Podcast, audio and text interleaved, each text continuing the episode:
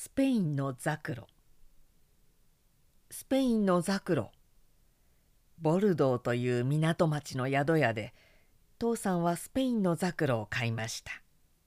あんな大きな見事なザクロは父さんも初めてでした。その果物には石のような硬さがありその皮には瀬戸物のような艶がありその中身には赤い宝石のような美しさがありました。食べてみるとそれほど酸っぱくもありませんでした。あんまり見事なザクロで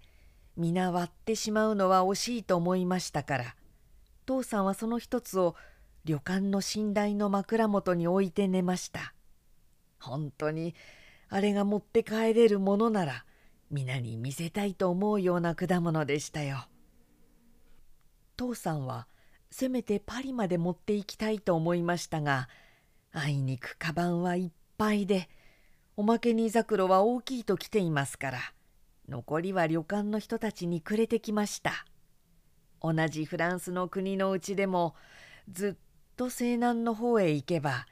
暖かい日が当たっています。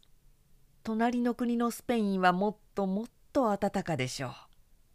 そういう暖かな西のヨーロッパの空の方には定めしザクロの木が茂りあんな大きな果物がなっているのでしょう。